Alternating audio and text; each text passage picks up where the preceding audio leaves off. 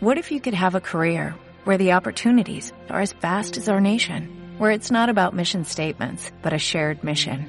At U.S. Customs and Border Protection, we go beyond to protect more than borders, from ship to shore, air to ground, cities to local communities. CBP agents and officers are keeping people safe. Join U.S. Customs and Border Protection and go beyond for something far greater than yourself. Learn more at cbp.gov/careers.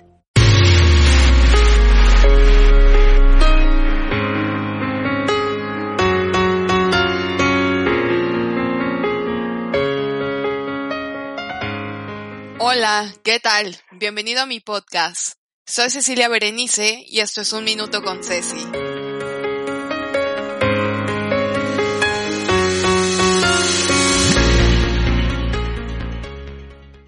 ¿Qué tal? ¿Cómo están? Es un gusto dirigirme a ustedes. La verdad es que siempre es un placer saludarlos.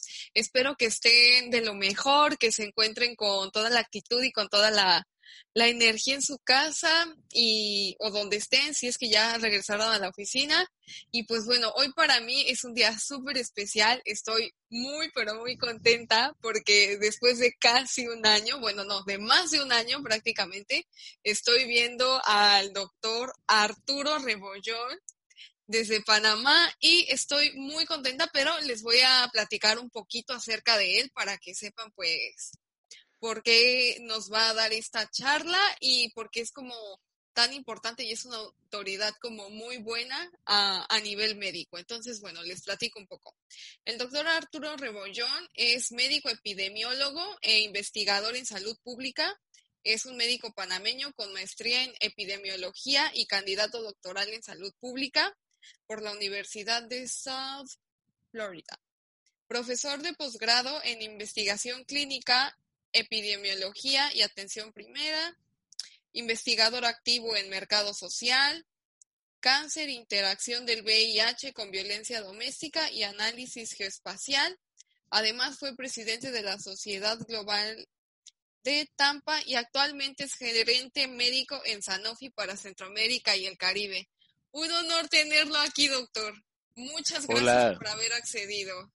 Hola Cecilia, un placer en verte eh, no, para mí fue un placer estar aquí contigo y verte después, dos años eh, después, en esta nueva aventura que por supuesto cuenta conmigo eh, para lo que necesite.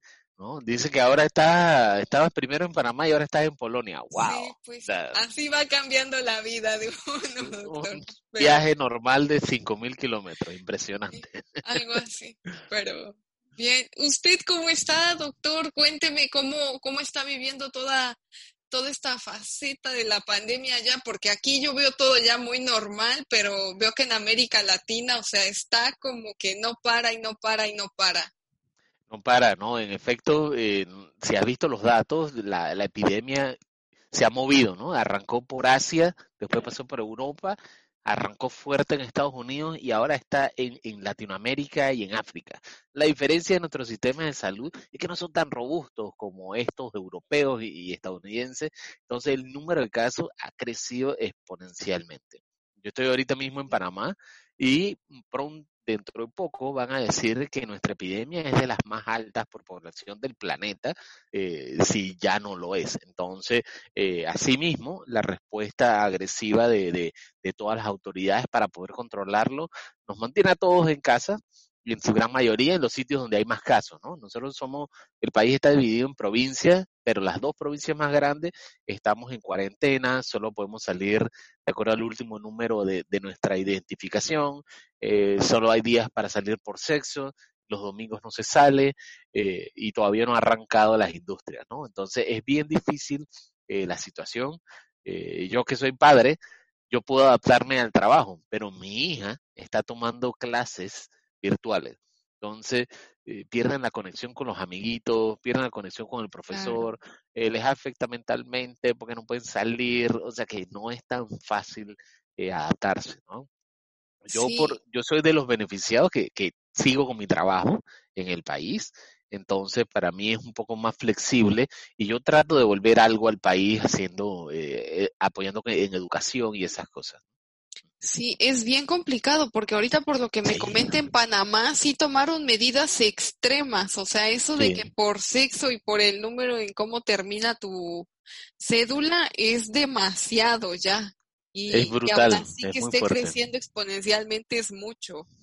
Sí, lo que tiene es que el virus ha mostrado ser un, o sea, que es altamente infeccioso en, el país. Se ha visto que el virus, eh, de acuerdo a cómo entra cada país, ha generado una mutación, o sea, un pequeño cambio para ver cómo se adapta al país. Lastimosamente, nuestro país tiene una de las mutaciones más infecciosas.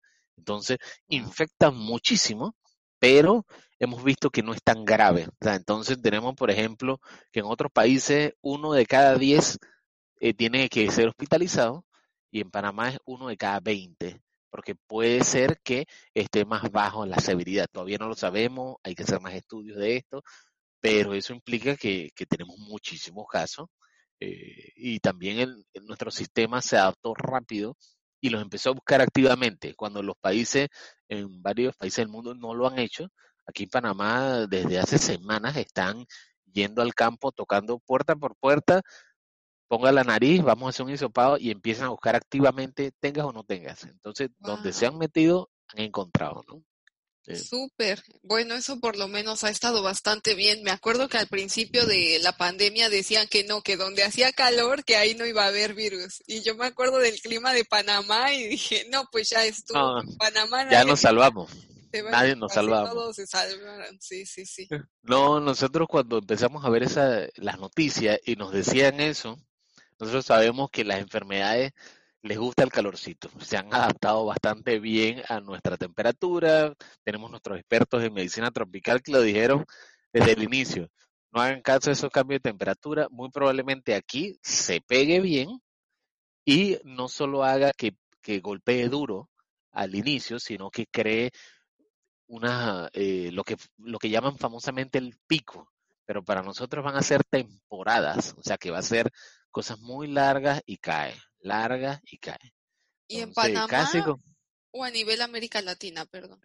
Muy probablemente sea así en todos los países eh, tibios, ¿no? que vaya a subir, se mantiene un poquito alto y cae, un poquito alto y cae como cualquier otra enfermedad eh, de temporada, como la influenza, ese tipo de cosas, que viene y de repente hay un momento, como dos, tres meses, que sube fuerte y después cae y nadie escucha más de eso. ¿okay? Y así mismo. Lo que hay que hacer es prepararse eh, con algunas cosas, ¿no? Hay que hacer medidas de prevención, que ya las hemos visto por todos lados. Eh, no sé, las mascarillas. aparte de eso? Mira, nosotros hemos visto que hay tres cosas básicas que hay que hacer, ¿no? El 3M. Usa la mascarita, lávate las manos y mantén la distancia. Entonces, con esas tres, tú tienes lo básico de prevención. Y eso lo sabemos desde hace cientos de años. El, el, lavado de manos se hace desde mil, 900 que se demostró que la gente se lavaba las manos antes de la cirugía y disminuía las infecciones quirúrgicas. Entonces nosotros vemos que eso se hace todavía hasta el día de hoy en todos los salones de operaciones. Los médicos se lavan las manos por 30 segundos para garantizar que no haya nada y no contamine al paciente. Ese mismo conocimiento se ha tratado de pasar a la población. Pero es difícil, ¿eh? no, no, es fácil decirlo porque el lavado de manos va pegado a muchas situaciones sociales. No sé si, si, si, lo has visto en tu país, que tenemos eh, varios, varias áreas que no tienen acceso a agua todo el tiempo. Sí, es complicado. Entonces hay que adaptarse. Eh, hay que adaptarse a la situación. Entonces, si no puedes lavarte las manos, bueno, por lo menos usa la barrera, porque sabemos que se transmiten por el aire eh, y vuela más o menos como uno, un metro y medio, dos metros. Por eso es que se, se pide siempre la distancia. Hay algunos estudios nuevos que han mostrado que, probablemente el virus se pegue a microgotitas, que vuelen un poquito más lejos. Porque antes se pensaba que solo sobrevivían las gotas grandes y caían a los dos metros. Bueno, estas microgotitas pueden mantenerse en el aire. Y eh, la, la, hipótesis es que pueden volar hasta 10 metros. Entonces, todavía no está eh, bien estudiado, bien comprobado, porque decir que un virus se transmite por la vía aérea cambia todo el escenario. Entonces, imagínate que tú estés en un metro, ¿no? allá en Polonia. El metro en Polonia es de 15 metros de largo cada vagón. Entonces, si tú tienes a un infectado, él puede infectar a todos los del vagón a la vez porque el virus está flotando en esos 10 metros. Entonces te cambia todo el juego y no puedes prevenirlo tan fácil. Eso sería uno de los peores escenarios que hemos visto, ¿no? Wow, sí, sorprende muchísimo entonces. No es como ponerse la mascarilla, pero si la vas a poner, o sea, ponértela bien y también no usar la misma, o sea, Sí, claro. de un mes seguido, no, pues no, o sea, Hay de todo tipo de máscaras, tú sabes, hay, hay unas mascarillas que, que se usan a nivel hospitalario, que son un filtro muy específico, muy chiquito, que filtra hasta el 95% de todas la- las moléculas virales. Esas son la- las N95, ¿no? Las N95 son súper específicas, son para equipos de, de, lo que nosotros llamamos equipos de ataque, de infección epidemiológica, ese tipo de cosas. Y de hospitales de alto nivel.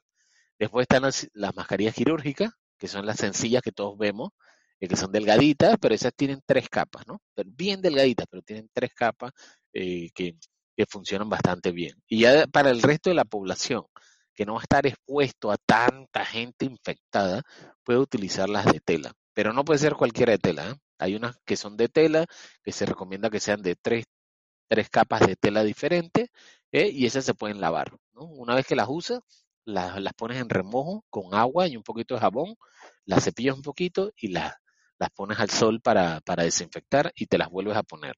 Por ejemplo, así es como yo hago en mi casa. Yo compré varias mascarillas de tela, de esa sencilla, eh, incluso le compré unas muñequitos a mi hija, porque también hay un rechazo. O sea, ah, imagínate, claro, ah, sí. imagínate a las mujeres, vamos a poner un ejemplo, que le dedican tanto tiempo a un listip, al delineador, tú vienes y le quitas esa normalidad a las mujeres, es un choque cultural y social, ¿no? Entonces, eh, tú tienes que abordarlo de una forma científica, conociendo las limitaciones, eh, promoviendo el beneficio, tal vez metiendo algo de, de- de moda y fashion para que la gente se sienta bien. Y eso lo hemos visto, que la gente las ha empezado a usar con diseño. Entonces las usan como moda. Ya no la usan para protegerse, pero la usan como moda. No porque ese es el mensaje. O sea, no importa cómo, pero póntela para que te protejas a ti y que protejas a la otra. Y si lo persona. haces pasando, de que viéndote cool, se ve bien, ¿no? Claro. Pues sí, claro, mucho mejor en lugar de traer una de estas mascarillas normales y ya, Sí, distingues entre todos los demás. sí, te digo que a mí me pasó que en mi casa las primeras que compré eran todas lisas, ¿no? Todas verdes. Mi hija la miró de que yo no quiero eso. Dije, no, pero yo no quiero eso. No me la voy a. Yo pensé que era un rechazo a la mascarilla, que me iba a tocar hacer una estrategia gigante. Compré una de muñequito y ese ni siquiera lo dudó. Ya se la pone Ah, una vez porque está con la mascarilla, ¿ok? Que está con la mascarilla y, y con los muñequitos y se siente bien porque está jugando, ¿no?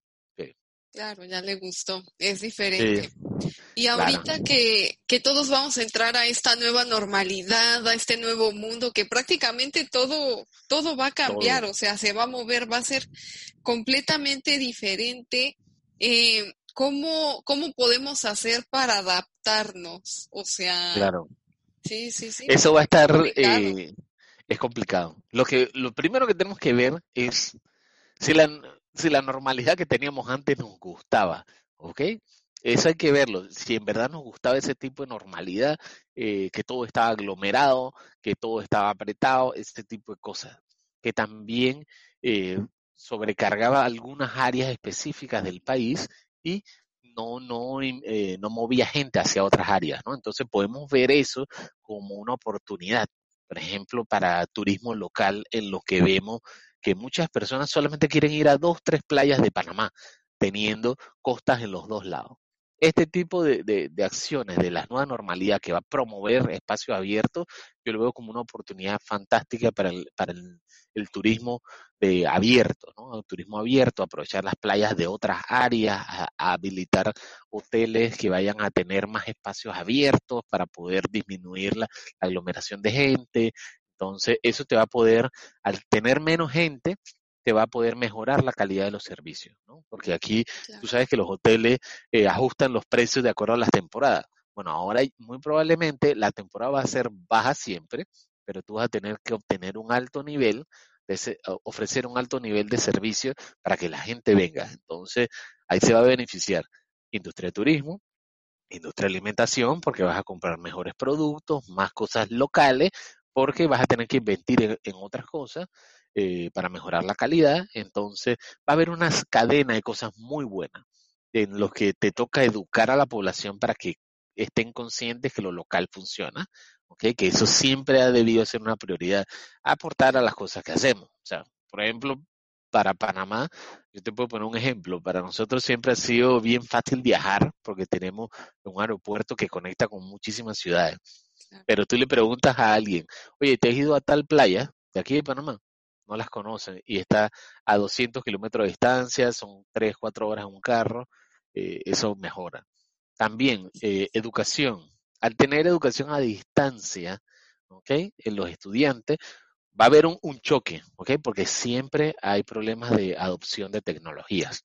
Eh, hay unas curvas y hay unas teorías de difusión de innovación en los que te dicen que los innovadores de todo son el 2.5%. ¿ok? Eso es siempre, 2.5%, que es la gente que tú les pruebas los pilotos de los aparatos para ver cómo les va y te dicen. Después va a haber un grupo de los adoptadores tempranos, los que están más emocionados por esto, que, les, que forman fila por los aparatos nuevos y esas cosas. Y después está el resto de la normalidad. Entonces tú necesitas meter en educación digital en sitios que haya dificultades de, de acceso, pero trabajando este mismo modelo. Agarras a gente que, que, sean líderes comunitarios, que vayan empujando, motivando a la sociedad y que haya entonces grupos ya de embajadores en las escuelas para que esto se haga más fluido. Ahorita mismo nosotros hemos visto que la educación eh, virtual eh, ha sido como un choque, ¿no? ¡Pum! La tienes que hacer o, ya, sobrevive o muere, blanco o negro. Pero sabemos que en el mundo no es así. Es gris y en muchas tipos de grises, ¿no? Entonces, ahí mejoramos cultura, agricultura, educación, eh, la salud va a mejorar también Mucha gente eh, siempre se ha quejado de los tiempos de espera en los hospitales. Por eso es que al paciente que tiene que esperar, se le dice paciente, ¿no? Tiene que esperar afuera. Entonces, esto te disminuye, por ejemplo, en una telemedicina eh, que tú puedes ofrecerle servicio a distancia, por ejemplo, de, una hipertensión. Tú no tienes que ir siempre al médico para que te vea la hipertensión. Sin embargo, tú, si tú tienes tu aparatito, él viene, se puede conectar incluso a tu celular, a tu computadora, tú los anotas y después tienes una sesión con tu médico para darle el seguimiento y él te puede dar seguimiento de esta enfermedad sin que tengas que vestirte, pagar estacionamiento del, del, hospital, esperar media hora, una hora fuera, después que te vea, después regresar. Eh, entonces, te ahorras mucho tiempo recibiendo una atención que sea suficiente buena, ¿no? Eso ya vimos turismo, educación, eh, salud y veamos negocios. eso no hay duda que están innovando por todas clases, ¿no? Entonces, la diferenciación de los negocios está cada vez más agresiva. ¿Qué significa eso? La gente está peleando en un mercado pequeño para mostrar que sus productos son diferentes y mejores al de al lado. Actualmente nosotros, yo tengo un chiste con mi esposa, que decimos que el mejor lugar para poner una farmacia es enfrente de otra farmacia, o sea, no hay de otra. Te ponen una farmacia enfrente de la otra, una panadería enfrente de la otra y llegas y venden el mismo pan, venden las mismas medicinas, tienen el mismo servicio, se ve igualito, huelen igual, eh, la atención es igual, entonces no te diferencia con el competidor. Entonces, yo te puedo poner un ejemplo. Yo fui uno de los que cumplió años ahorita en abril, ¿no? Me tocó cuarentena en su punto, ¿no? pero igual mi hija quería cantar el dulce. Entonces, que bueno, yo llamo a una pastelera que ofrecía servicios de dulce a domicilio, ¿no? Ya, ya habían e, evolucionado al delivery. Y ella me pregunta, me hace la pregunta, ¿cómo vas a celebrar ese cumpleaños? Que bueno, yo voy a conectar a mis papás por, por una plataforma digital y ahí cantamos. Y ella me dice, te ofrezco algo. Los cumpleaños no son lo mismo sin dulce. Yo a ti te voy a hacer un dulce más chiquito, porque son solamente los cuatro en tu casa, y a los otros que tú me digas, yo les mando unos cupcakes. Ah, entonces, sí, entonces cantamos todos el dulce y todos comimos dulce en la fiesta. Entonces, ese tipo de innovación es lo que vamos a ver ahora. Eso es, tener buenas ideas. Claro, padre, claro. claro. Y ya, o sea, tú mismo te recomiendas a esa... De una vez, ni lo dudes. sí, claro. Ni lo dudes. Entonces, productos que ya te digo, que siempre han sido similares, ahora están cambiando. Desde lo más básico, desde las pizzas.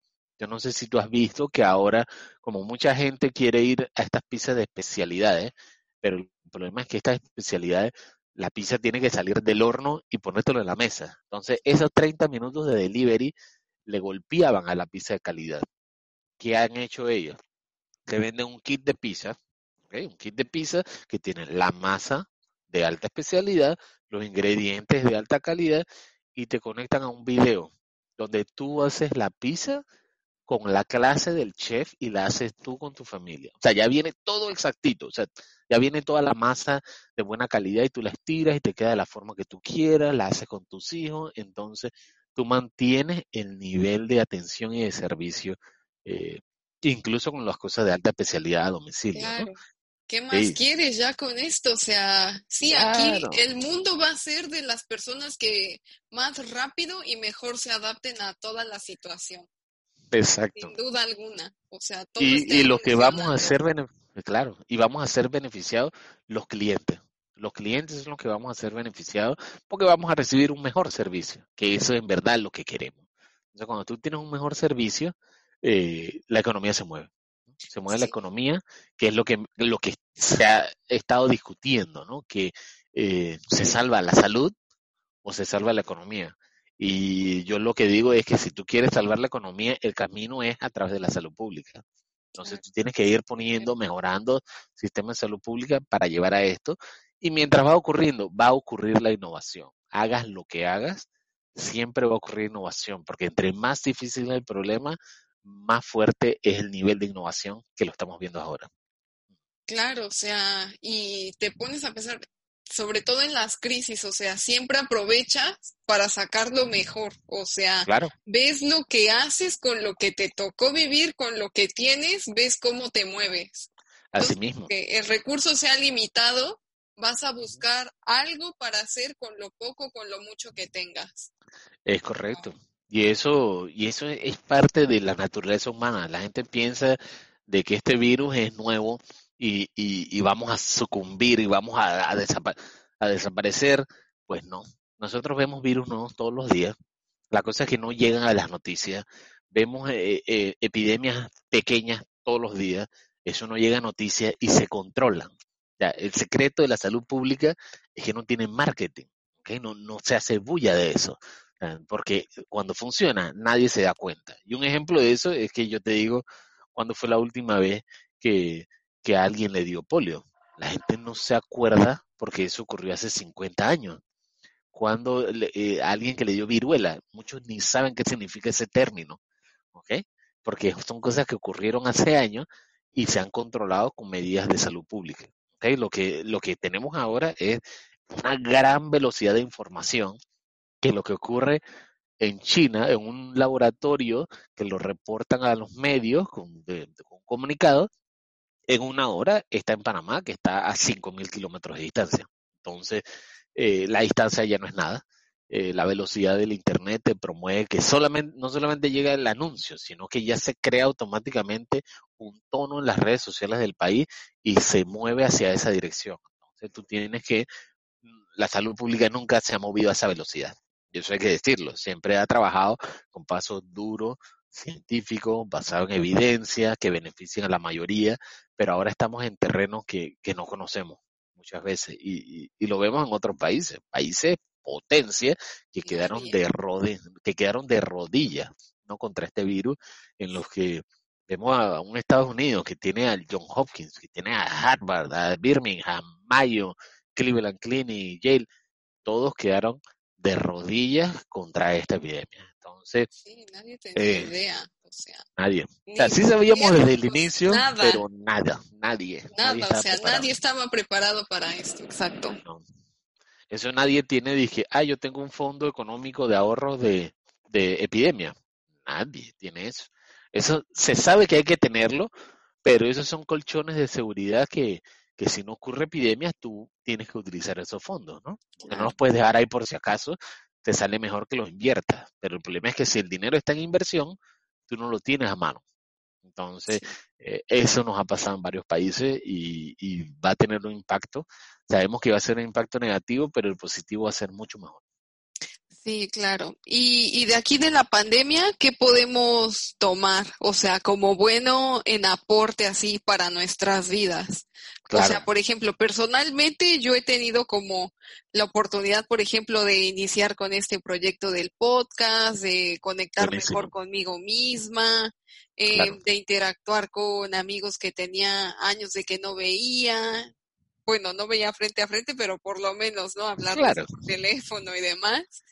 Y, y, la verdad es que ha sido un gran tiempo para mí, o sea, lo tomo más como una ventaja que como desventaja, porque al principio todo el mundo quejándose y así dije, ok, es algo que yo no puedo controlar, entonces es mejor estar tranquilo. Claro, así mismo es, ese, eso de, es, parte de, de, lo que uno tiene que irse adaptando, ¿no? Por ejemplo, siempre hemos dicho, eh, cambiado el término de distanciamiento social a distanciamiento físico, porque tú no estás conectado persona a persona, pero ahora con todos estos dispositivos electrónicos, el teléfono, ya tú puedes, mantienes mejor conexión. Por ejemplo, yo eh, me conecto mejor con mis padres que antes no, no, veía diariamente, ahora hablamos todos los días. ¿no? Hablamos todos los días. Eh, por trabajo, yo no comía en mi casa eh, en familia, ahora todas las comidas son en familia, ¿no? Y se conversa y se echan cuentos, aunque no haya mucha rutina, o sea, te mantiene tu núcleo, mantiene tu núcleo, eso va a ser importante porque siempre hemos sabido que la familia, la estructura familiar, ya sea eh, de una forma tradicional o no tradicional, van a romper los moldes, porque así es como funciona. Tú mantienes la estructura esencial de una sociedad y así mismo va a, salir. Entonces, eh, eso va a ser muy bueno lo malo es que no sabemos cuándo va a terminar. Hay que ser realistas. Nosotros hemos visto los datos y, y si se fijan, más de la mayoría de los, la gran mayoría de los países todavía siguen en crecimiento o están en estabilidad. Países que habían controlado las epidemias están subiendo. Ahí tenemos ejemplo de, por ejemplo, Estados Unidos tenía semanas de estabilidad y ahora tiene un pico gigante. Taiwán, Australia están subiendo. Singapur está subiendo, Corea del Norte están subiendo casos. Entonces sabemos de que es un reto incluso para estos países eh, que se ha dicho que son culturalmente más estrictos, todas estas cosas. Ni con eso. O sea, el virus ha mostrado ser eh, un, ente vivo muy eh, agresivo y que está decidido a, o sea, está, estos virus funcionan para sobrevivir, o sea, dependen de gente sana para sobrevivir. Mientras tú tengas gente sana, sin, ninguna defensa específica, van a infectarse. Porque eso también hay que decirlo. Los coronavirus los conocemos desde hace más de 50 años. Y si yo les digo a la gente que el resfriado común es causado por coronavirus, ellos se quedan de que no puede ser. Sí, el, el resfriado común es causado por coronavirus. Y sabemos que es súper infeccioso porque tú metes un niño enfermo a un salón de clase y cinco días después todos los niños están con, resfriados. Incluso. Entonces, nosotros esperamos que este coronavirus avance hacia allá, ¿no? Que venga y haga una mutación, que vaya haciendo las mutaciones para adaptarse a sobrevivir, porque ellos se adaptan, ¿no? Esa, esa es la famosa mutación que ocurre. se adaptan para sobrevivir, pero disminuyen la severidad, porque ellos necesitan personas sanas para poder sobrevivir. Entonces, eso sería ideal, que se convierta en un resfriado y que nos olvidemos de eso. Y sabemos que puede ocurrir naturalmente, como ya ha ocurrido, por ejemplo, con el SARS, que fue una epidemia también brutal hace una década eh, y de repente desapareció. Más nadie ha hablado de SARS porque disminuyó la severidad y se mantiene como un coronavirus normal. Tenemos coronavirus en Medio Oriente, igualito. Igualito lo mismo, subió y, se desapareció.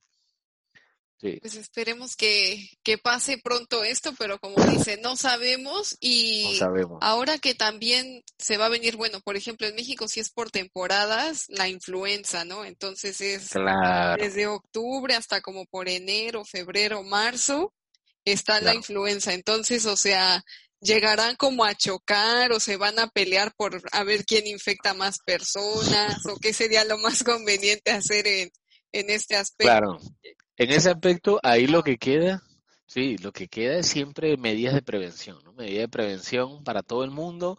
Eh, si ahí existen, por ejemplo, vacunas, que se pongan las vacunas.